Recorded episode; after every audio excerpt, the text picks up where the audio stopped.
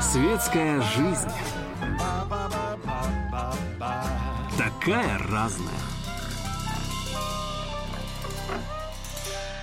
Всем привет, у микрофона Кирилл Лушников, и это «Светская жизнь».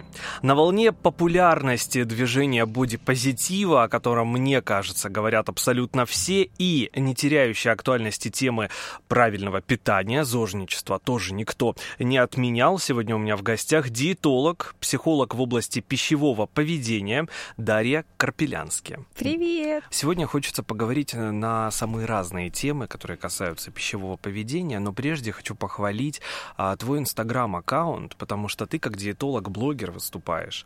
Ты да. пишешь потрясающие посты на тему а, здорового питания, на тему здорового образа жизни. И что самое главное, ты подаешь пример да, самой собой, всем остальным. Вот этот момент а, о том, что нужно вести блог в Инстаграм, именно на тему ну, твоей профессии, да, на тему э, того, как ты можешь посоветовать кому-то наладить свое пищевое поведение. Как это произошло? Почему именно вот э, соцсети стали таким твоим помощником? Соцсети — это такая очень хорошая платформа для показа своей компетентности. То есть, mm-hmm. когда ты пишешь посты, когда ты даешь какие-то рекомендации, э, люди видят, что ты не просто так где-то вычитал в книжке или в газете и решил это рекомендовать, mm-hmm. а что ты специалист и эксперт в своей области, и таким образом а, они, у них есть выбор, к кому обратиться. Да? Когда мы просматриваем аккаунт, мы можем уже заблаговременно понять, подходит нам этот специалист или нет. То есть и я точно так же. Я могу не всем подходить. Некоторым мой метод э, работы не подходит, и поэтому они идут другому. То есть Инстаграм это такая площадка для выбора специалиста, с которым ты будешь работать над своим пищевым поведением. Авторские методы у тебя? Э, можно сказать, что так, потому что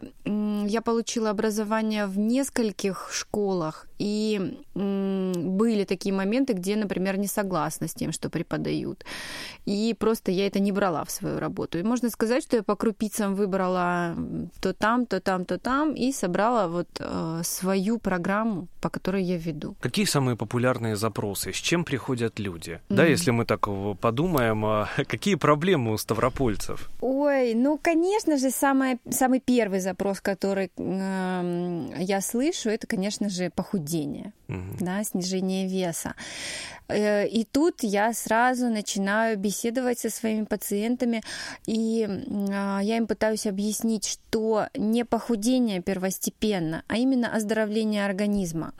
Я убеждена в том, что а, здоровый организм а, жир не запасает да, угу. патологически. Э, жир в организме должен быть в пределах какой-то определенной нормы, и если его слишком много, значит в организме есть какая-то поломка. Это может быть и гормональный фон, это может быть э, заболевания всевозможные, да, например, там печени, это часто бывает, кишечника, то есть там есть какая-то патология, которая провоцирует набор веса. И беседуя э, со своим пациентом, я ему объясняю о том, что давайте сначала приведем организм в порядок, приведем к здоровью кишечник, печень, почки, сердце, и организм уже в состоянии здоровья сам будет избавляться от лишнего веса. Грубо говоря, здоровый организм ничего не запасает. Угу.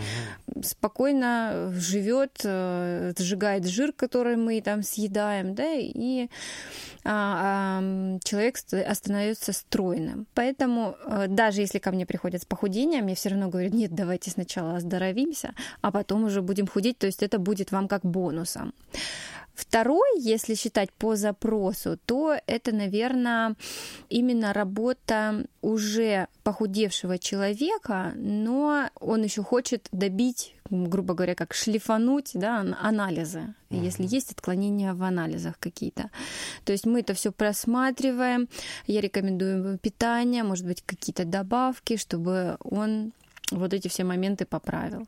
Ну и, конечно, дальше уже идут люди, у которых есть определенные заболевания. То есть они ко мне пришли не с тем, чтобы похудеть или набрать вес, а именно с заболеванием, потому что едой можно лечить Можно едой привести свои заболевания в состояние ремиссии. И это великолепно. Я смотрю на таких людей и радуюсь, когда они там говорят, ой, у меня там акне пропало, ой, а у меня там другие проблемы там с печенью пропали, все хорошо, у меня там пропали боли какого-то характера всевозможного питание должно быть первостепенно в лечении.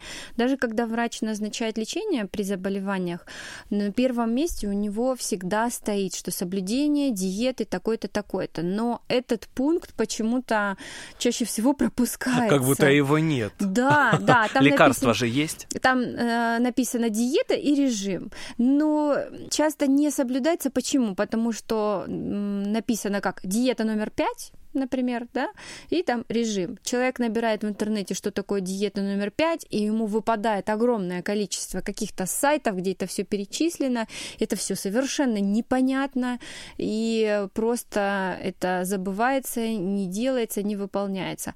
А потом приходит ко мне человек, он говорит, вот мне прописали там диету номер пять, и я ему начинаю объяснять, почему назначено, почему эти продукты навредят, а вот эти наоборот оздоровят спят. И тогда человек, у человека понимание и порядок в голове, как, каким же образом питание может его привести в состояние здоровья. Ты говоришь, еда может лечить, да, а еда может и погубить. И погубить Вот тоже. это чаще, мне кажется, происходит. Здесь большая проблема в том, что мы не отказываемся от своих привычек. Ведь mm-hmm. фастфуд это та же самая вредная привычка, да, или да. чрезмерное употребление сладкого. Здесь уже грешен я. Или там, не знаю, пиццу кто-то безумно любит и может есть ее там тоннами, или пельмени, или еще что-то. Да, мы налегаем на это и не отказываемся отказываемся, потому что ну, нам так комфортно, мы так привыкли. Да, именно привыкли, потому что мы в этом выросли, и потому что мы привыкли э, воспринимать еду не только как источник пищевых веществ, угу. да, но это еще и получение эмоций. Это получение удовольствия, это избавление от усталости, а, это может быть избавление от чувства страха, гнева, стресса, да, какого-то заедаем, да, всевозможного. А, и поэтому вот именно еда, она уже занимает слишком большое пространство в жизни человека, и, конечно, это иногда сыграет злую шутку с человеком. А когда, допустим, мы опять, да, если возвращаемся в интернет-пространство, человек находит э, блогера, да, какого-нибудь диетолога, не сертифицированного, у которого нет диплома, например. Ну, он же не будет у него спрашивать, есть у вас диплом. Мне кажется, это не первый вопрос, который задают человек, да, специалисту. Да. Он смотрит на него, да, там, не знаю, а, на своем личном примере, этот диетолог, этот блогер рассказывает, как он похудел или она с помощью, например, там, не знаю, голодания какого-нибудь или сыроедение, или э, веганство, ну, что угодно, да, разные mm-hmm. бывают, детокс-программы так называемые, и он тоже начинает так делать, следуя этим советам, ну и рушит абсолютно все. И пищевое поведение разрушено полностью. Именно. Иногда даже бывают такие случаи, что э, где-то человек услышал, что нужно следовать этому в рекламе, например, да. Да? приходит к специалисту и а, как раз-таки специалист нарушает пищевое поведение, да, он сажает его на диету, у человека возникает диетическое мышление, все это может усугубиться, а если у человека есть еще какая-то предрасположенность именно а, каким-то психическим mm-hmm. процессом, да, например, когда компульсивный человек, да, то есть это может привести как раз к компульсивному перееданию, например, или каким-то срывам, поэтому с этим нужно быть крайне осторожным. Не переключаемся, буквально через несколько минут продолжим.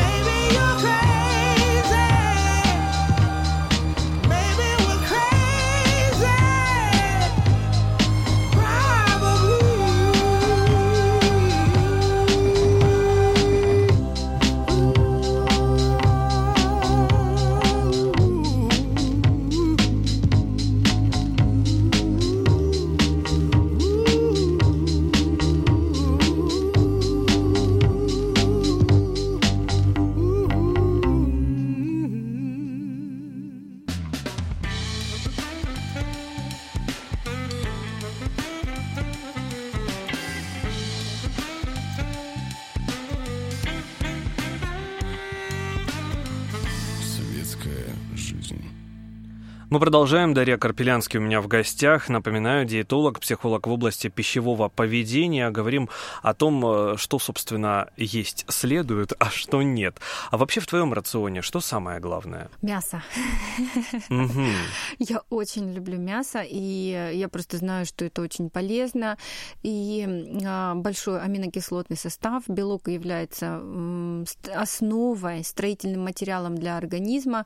И еще есть такой ну, такой миф о том, что мясо это тяжелая пища, а овощи и фрукты это легкая пища. Есть такое? Так вот, все совершенно наоборот. Да, почему? Потому что овощи это сырая пища, и для того, чтобы переварить вот эти все в пищевые волокна, клетчатка, требуется намного больше ферментов и э, сил нашей пищеварительной системы. А мясо э, это термически обработанная еда, и усвоение ее происходит намного легче. То есть любая пища термически обработанная, она является легкой пищей, а сырое это тяжелая пища. Так, все-таки лучше съесть кусок мяса вечером, чем яблоко? Чем яблоко точно, да. Мгм. Но э, все равно, даже если мы едим мясо, то небольшое количество клетчатки необходимо для того, чтобы как раз-таки сформировать этот пищевой комок, чтобы э, вот эти ферментативные системы все заработали. Вот. Э, но если вы возьмете, например, те, те же самые овощи и немножко их протушите в сковородке или там в сотейнике, то это будет легкой пищей. А сырое это тяжелое. И вечером именно поэтому рекомендуются больше термически обработанные овощи, а не салаты. наладить, да, пищевое поведение. Ведь э, мы неоднократно с тобой об этом в эфирах говорили, что на самом деле это не так уж и сложно. Главное терпение. Да, вот именно терпение самое важное. То есть как это вообще происходит? Э, Нужно понять, что на изменение пищевого поведения требуется несколько недель, Мгм. да, там 8 недель, 9, вот где-то примерно в, этом, в этой области. И что у нас чаще всего происходит? Человек неделю решил поменять что-то. Неделю сидит, все сорвался, говорит, да нафиг оно мне нужно, все, я не буду ничего соблюдать. Потом а, возвращается к своему прошлому рациону. Но для того, чтобы поменять его, да, получается, там на третий-четвертый день что-то не получилось. Мгм. Ничего страшного. На пятый день мы возвращаемся к тому же рациону. Опять идем два дня, что-то получается, третий опять не получается. Опять же, ничего страшного. У нас еще 8 недель да, в запасе. И вот так вот, чем чаще и чем больше вы будете возвращаться к своему намеченному пути, то тем больше вероятность того, что получится что-то поменять. То есть э, монотонные повторения, даже если не получается, все равно потом возвращаемся. Только так, по-другому, ну никак не получится. А что мы тренируем в этот момент? Э, Свой организм или импульсы мозга? Это импуль- ну как, это нейронные сети. Да, да. Да, сейчас э, много кто из ученых раньше говорили о том, что человек не меняется, это сложно, это сложно, но последние данные утверждают обратное, о том, что вот эти нейронные сети, которые сформировались, например, у нас в детстве и подпитывались из изо дня в день, ежедневно, когда мы там что-то кушали, но они имеют свойство разрываться и формироваться новые нейронные угу. сети. И как раз-таки, когда мы повторяем что-то новое, это мы формируем новую нейронную сеть на ту привычку, которую мы хотим внедрить. То есть мы просто от чего-то отказываемся, и эта нейронная сеть фактически разрывается. Разрывается, все верно. Все очень серьезно и легко. Ну, с твоих слов это легко. Ну, со слов, а, а так, конечно, это все равно, это, ну, представь, 8 недель себе выделить на то, чтобы что-то повторять изо дня в день. Это, конечно, серьезная работа. Какие-то необычные, а, может быть, продукты, которые мы а, можем употреблять в пищу каждый день. Каждый день, конечно. Вот э, существует такое понятие, как устойчивое питание. Mm-hmm. И у каждой национальности, в каждой стране это свое устойчивое питание. Да? Как многие говорят, почему итальянцы едят пасту каждый день, и там они не такие толстые. Или китайцы едят рис, mm-hmm. э, тоже у них вроде бы все хорошо. И то есть нужно понимать, что пищеварительная система и ферментативная система, она приспособилась э, к тому или иному продукту э, в зависимости от региона проживания. И вот э, русский человек, угу. он приспособлен к перевариванию круп. Угу. Гречка, перловка, там пшеница, вот все такое, то есть мы овес легко перевариваем. Вот, то есть, например, там даже к пастам у нас немножко другое уже отношение. Если мы его будем, его будем есть слишком часто, человек будет набирать вес. То есть вот такие вот нюансы нужно, конечно, учитывать. И поэтому и это ежедневный рацион. Э, крупа обязательно должна быть ежедневно. На твой взгляд, сейчас очень а, популярна тема бодипозитива. Как ты к этому относишься? Я не вкладываю в это понятие принятие себя, когда у тебя есть что-то связанное с нездоровьем, да, с какими-то угу. заболеваниями. Для меня бодипозитив это когда, например, комплекция тела немножко отличается от таких, как мы видим чаще, ну, чаще всего, да, то есть это может быть там слишком длинные ноги, угу. да, некоторые, а, мы ну, их короче не сделаем, то есть и мы должны принять свое тело, у нас такие вот ноги, или там длинная стопа, у некоторых ушки торчат, или у некоторых пипочка носа, знаешь, угу. там большая, то есть а, для меня бодипозитив именно вот это, когда вот в, у тебя есть какая-то особенность, которую ты принимаешь. Вот ты таким родился. А когда ничего не делают с тем, чтобы привести себя в состояние здоровья, это я ну, немножечко не понимаю, если честно. И все равно мне иногда кажется, что такие люди, они не то чтобы принимают себя, а наоборот отпускают ситуацию. Отпускают ситуацию и не хотят ее принимать. То есть потом вполне возможно будет еще хуже. Вот знаешь, как интересно, для некоторых это наоборот хорошо. Почему? Очень часто бывает, когда у нас пищевой ад как, угу. начинается с запретов. Я запрещаю себе сладкое, запрещаю углеводы, я запрещаю там молоко или еще что-то. И когда огромное количество запретов, этого еще больше хочется. И человек начинает срываться на это, когда у него там а, какой-то стресс произошел.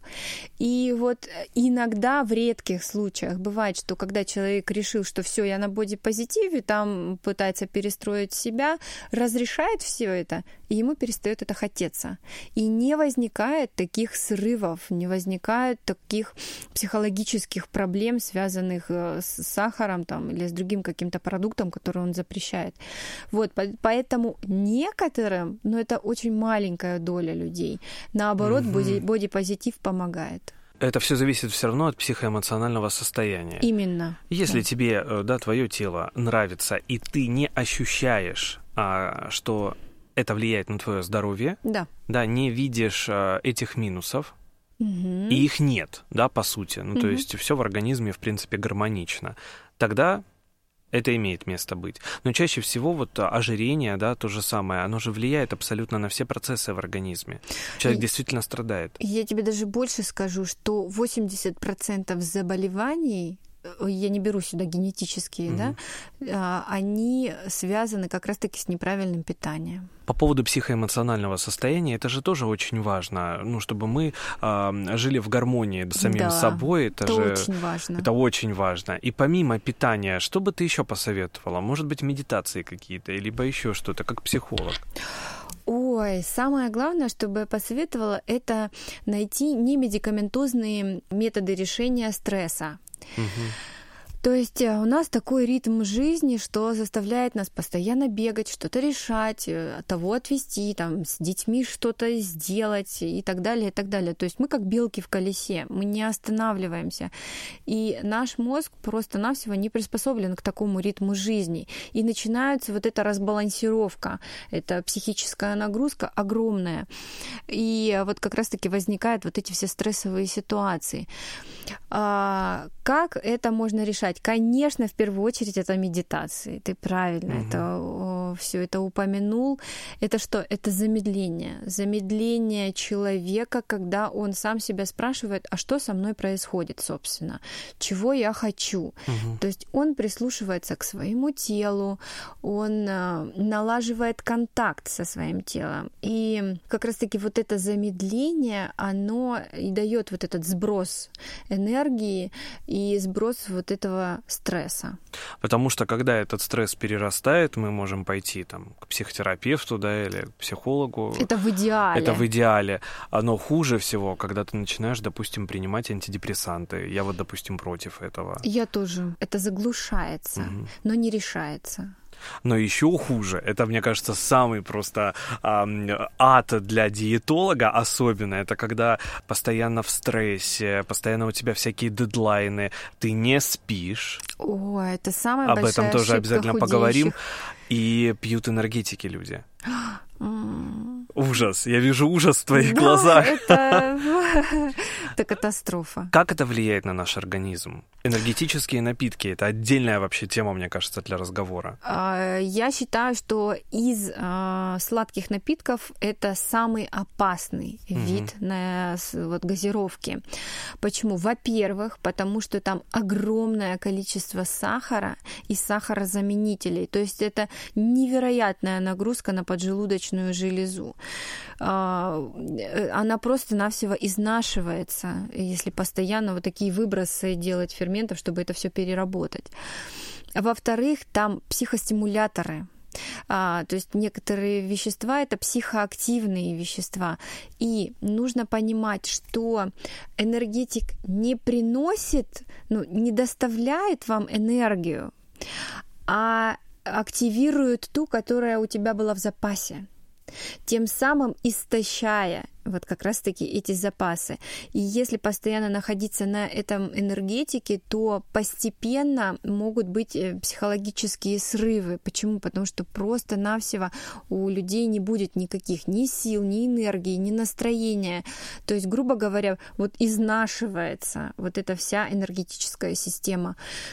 Поэтому это, конечно, вот прям я в первую очередь рекомендую убрать это из какого-либо обихода своего. Это отличная информация для размышления, мне кажется, родителям, которые, у которых дети там в выпускных классах, или они студенты, и вот действительно энергетика даже вот самый такой популярный напиток среди и, да. старшеклассников и студентов. И, кстати, он вызывает зависимость, это правда, вот прям зависимость, э, люди не могут без этого не работать, не вставать по утрам, и потом, а, сон пропадает, кстати, при употреблении энергетиков, угу. там сон нарушается очень сильно, и нарушается именно фазовость сна, да, потому что у нас три фазы сна, и они а, ночью несколько раз повторяются. И вот, вот это вот все нарушается. Утром человек просыпается разбитым, он не может проснуться, абсолютно нет никакой энергии.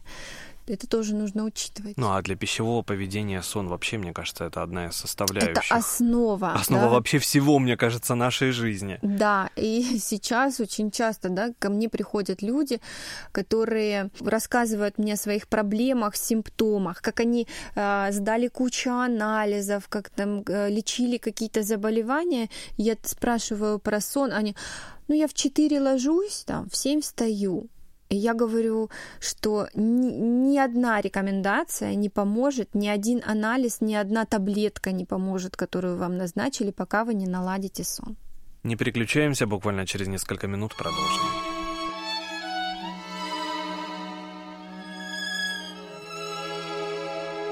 Lost myself inside the weeds again. Haven't been this ambivalent since I left Louisiana. Be. Tangled up in the chronology. Where did all the time go? The more that I know, I know nothing. The harder I try, it's still swimming. So remind me why I'm still playing this game. Tell me why am I this way? I've been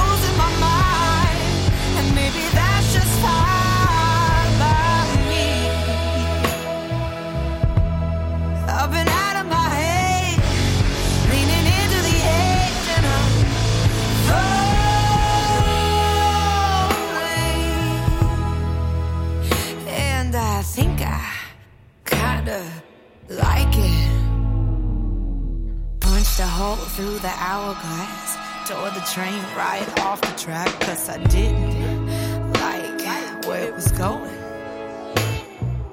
Called up my boss. I said, listen, I've been wasting my time for a living.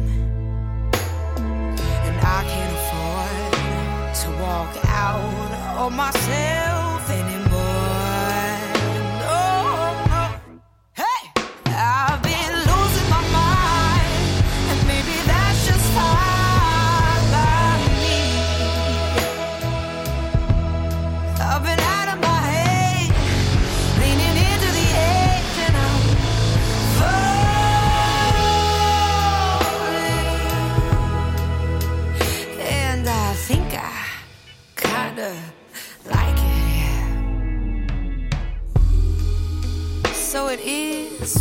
is.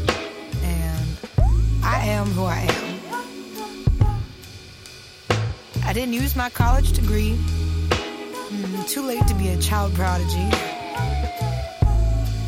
And I've outgrown these walls and some of my clothes. Hell, I've outgrown my damn mind.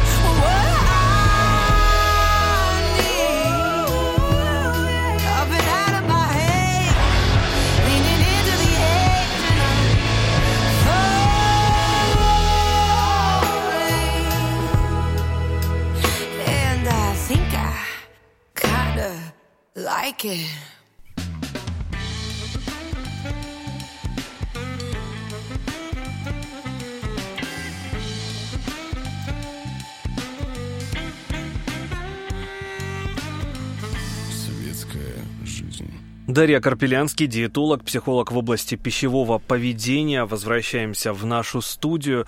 Чем грозит, я опять от противного, резкое изменение пищевого поведения? А, грозит усугублением состояния. Мгм. То есть, смотри, такая история, да, приходит ко мне а, девушка и говорит, э, я не могу понять, вот я то а, набираю вес, то снижаю и не знаю, что с этим делать. Я называю лично это такие а, пищевые качели.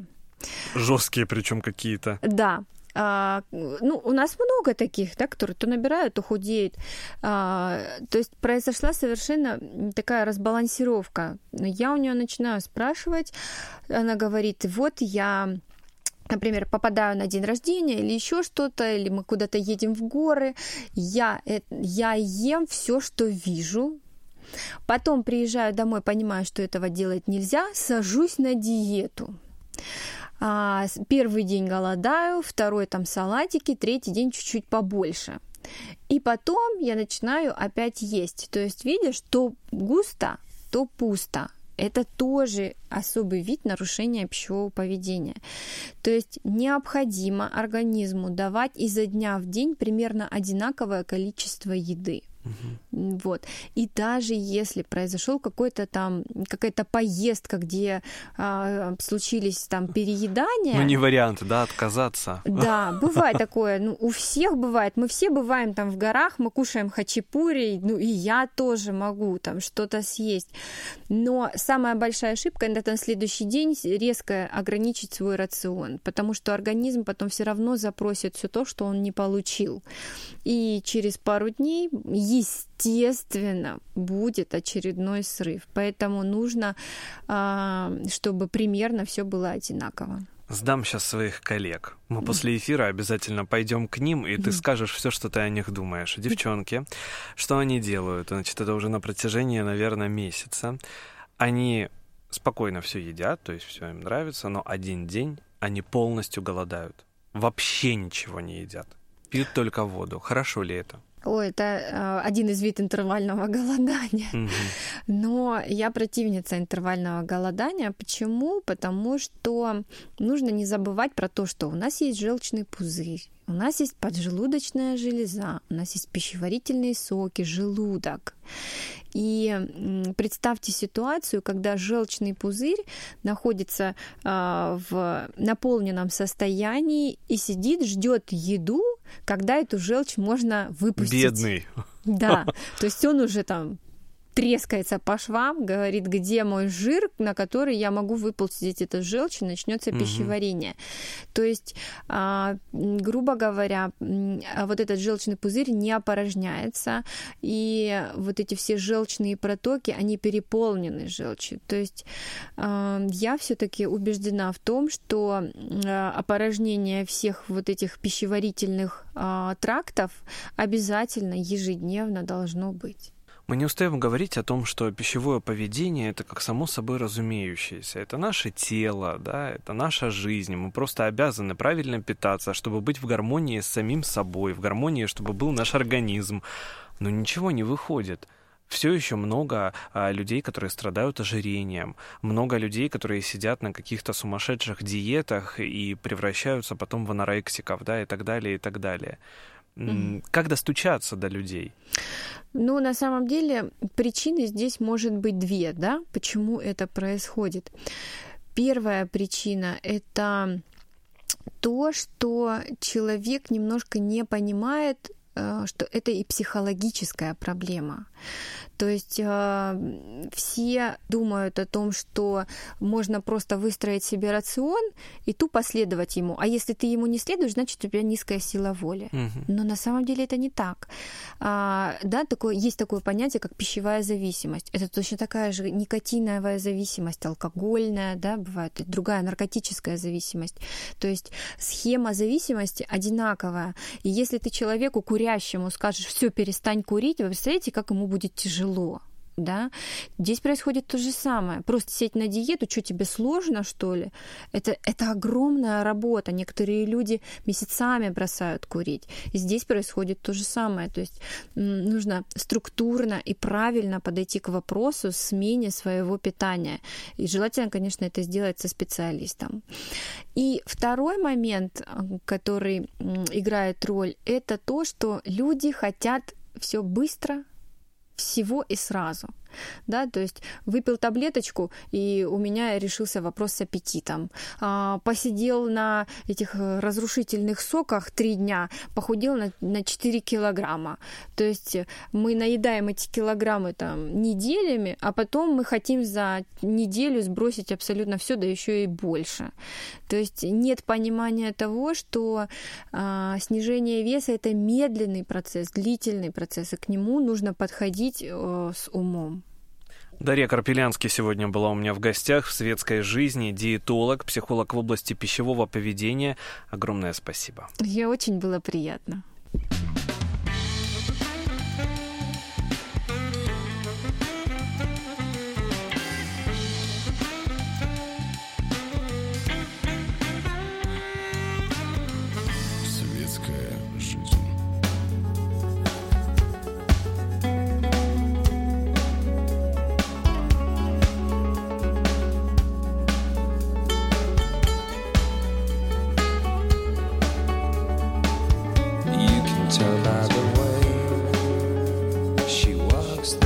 she's my girl. You can tell by the way.